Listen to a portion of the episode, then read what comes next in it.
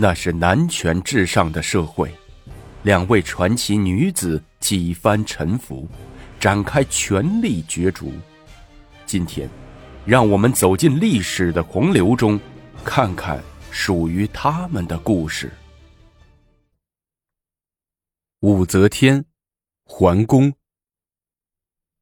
武则天赶到禅房，宣旨的太监和几个宫婢正坐着喝茶聊天。丝毫看不出有什么不好的事要发生。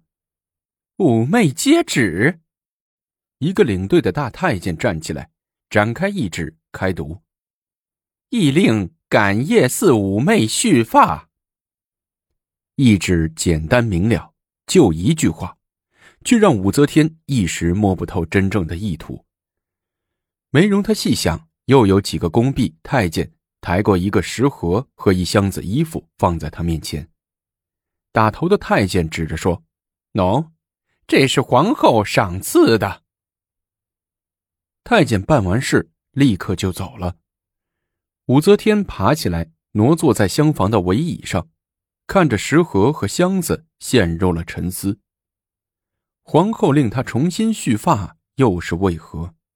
蓄发自然意味着。重新以女人的身份回到红尘中来，然而，皇后要把她这个还俗的尼姑打发到红尘的哪一个角落呢？懿旨里没有说明白。可是，毕竟没有问罪处置她，而且还有诸多赏赐，看样子通往皇宫的大门快要打开了，压抑已久的妩媚就要有出头之日了。秋尽冬来，冬去春至，在先帝李世民崩逝三周年忌日的这一天，一个风和日丽的日子，一大早，感业寺的气氛就非同寻常。门前的西大街上开过来一队队御林军，迅速的布满全寺，实施戒严。住持临时得到通知，皇上马上要来拈香，务必迅速布置好一切。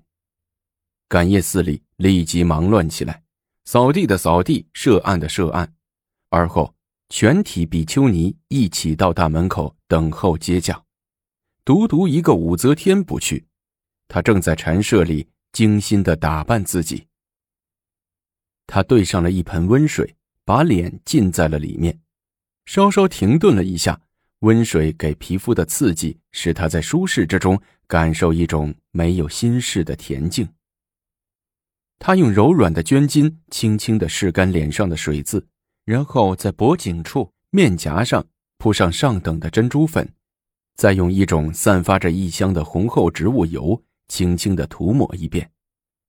他揽过镜子，就着从窗户纸射进来的晨光，仔细的打量着自己。镜子里，面颊红润润的，印堂、额头亮得发光。长长的睫毛放射出喜悦的光芒，两只眼睛朗若星辰，一股成熟的、动人的青春活力从里面透出来。他笑了，和三年前相比，他依然皮肤白皙，显得更加高贵和秀美。头发虽然还不够很长，仅盖住耳朵，但飒飒青丝却有别一番英武的魅力。寺里的钟声响了，寺门外传来人马的喧闹声和鼓乐声。他知道，是他来了。接着，他还要去大雄宝殿进行一番官样的拈香仪式。他在幽暗的禅舍里静静的谛听着，他不平静的心在静静的等待着。一个半时辰以后，禅舍外响起了杂沓的脚步声，接着。一个男子的声音轻轻命令：“退下。”门被有礼貌的轻轻的敲响。谁呀？他憋不住笑，故作不知。是朕，大唐的高宗皇帝。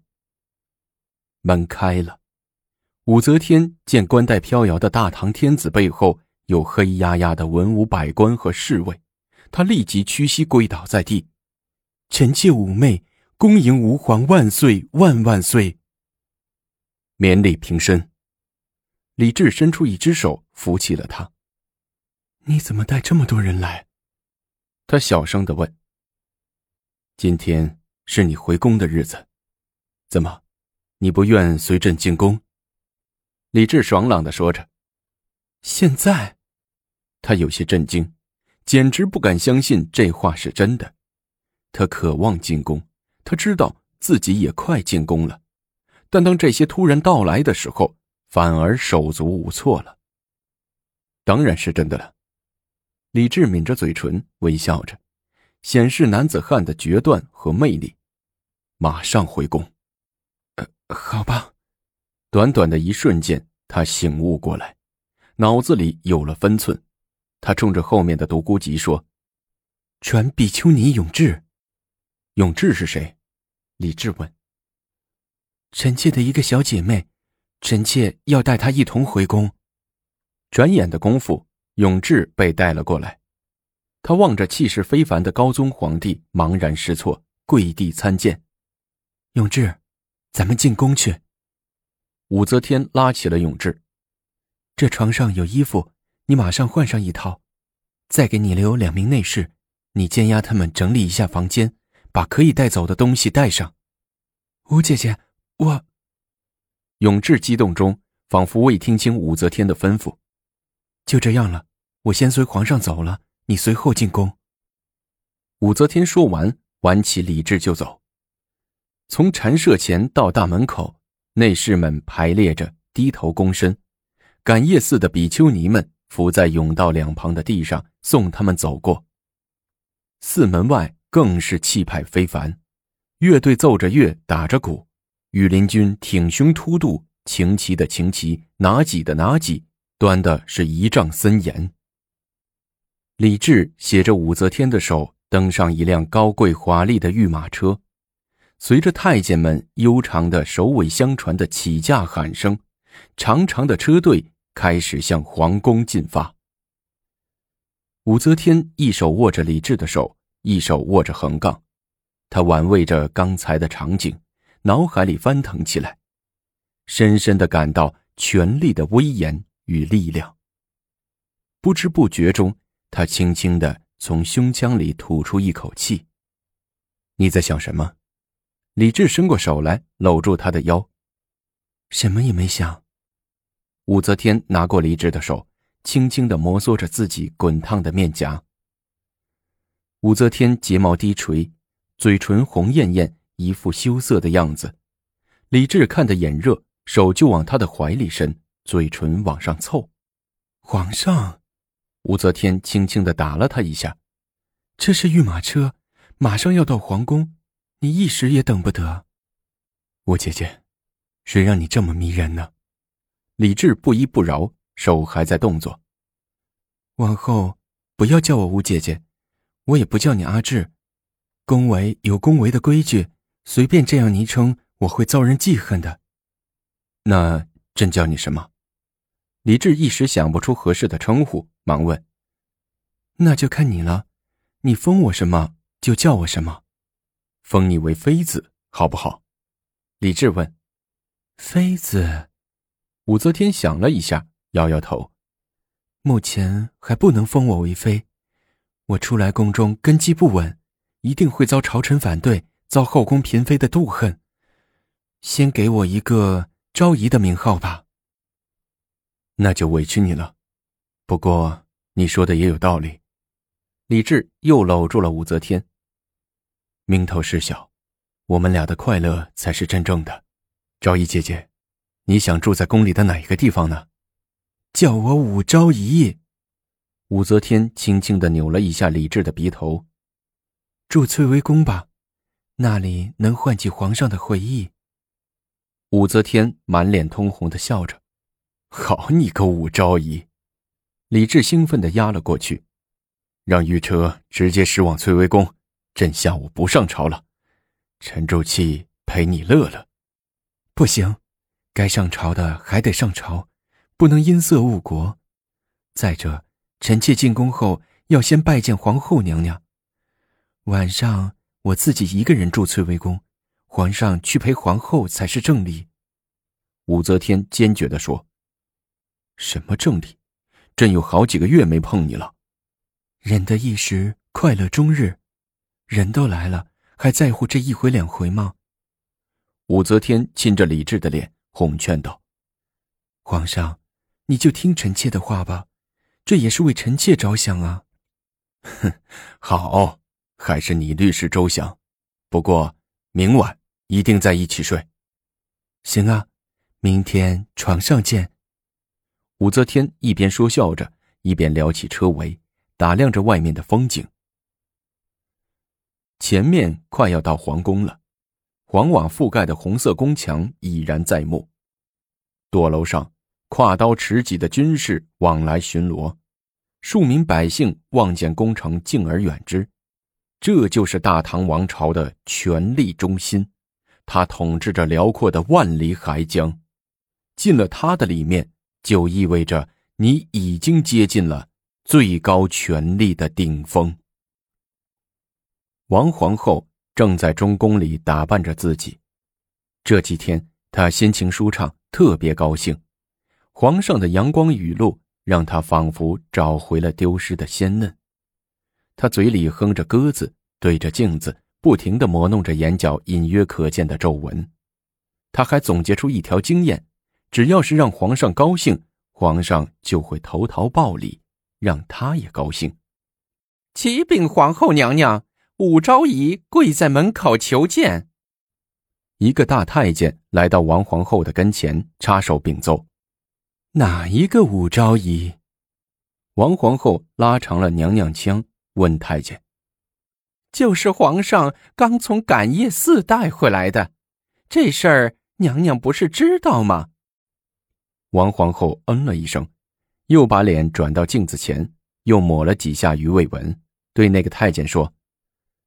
你去到门口看看他的跪姿怎么样，再禀告于本宫。是。太监答应着出去了。王皇后接过宫婢递过来的人参茶，慢慢的啜饮着，鼻子里哼哼着，自我感觉十分良好。王皇后要恩威并施，牢牢的擒住这个媚人的小尼姑，让她当自己的先锋官。跃马持枪打头阵，在后宫这没有硝烟的战场上，把萧淑妃一类的狐狸精彻底打个落花流水。娘娘，那太监从外面走进来，趴在地上汇报说：“这武昭仪跪的还不错，直挺挺的，一动也不动。”传武才人觐见。王皇后命令道：“武才人。”送他来的独孤吉公公说：“皇上已封他为昭仪了。”太监好心的提醒着王皇后：“狗奴才，这么多废话，叫你怎么传你就怎么传。”王皇后抬腿就给了这个太监一脚。大概这温柔一脚踹人不疼，太监也习惯了，所以这个太监嘿嘿的笑着，爬起来向大门口亮开了嗓子。传武才人觐见。武则天一听叫他武才人，心里明白了许多。他暗自冷笑了一下，站起身来，掸了掸裙摆上的尘土，向殿里走去。臣妾武媚娘叩见皇后娘娘。皇后娘娘千岁千岁千千岁。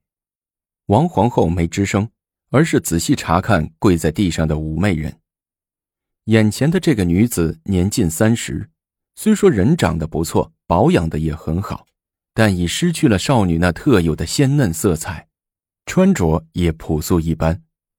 他比皇上大了几岁，人说色衰爱弛，他这个样子在美女如云的皇宫内也不会有什么好日子了。于是王皇后用傲慢的口吻问：“武氏，先帝在世的时候。”你侍候过先帝，回娘娘，臣妾曾做过先帝的才人。这话还真弄得王皇后一愣。他原以为这个妩媚定会对那一段历史支支吾吾，讳而不谈，没想到她却直言不讳，痛痛快快的承认了。王皇后心想，这个妩媚也是个没有脑子的人，话怎么套，她就怎么说。媚娘终于回宫了，但是王皇后的这关看来不好过。看聪明的媚娘如何化解，下集精彩继续。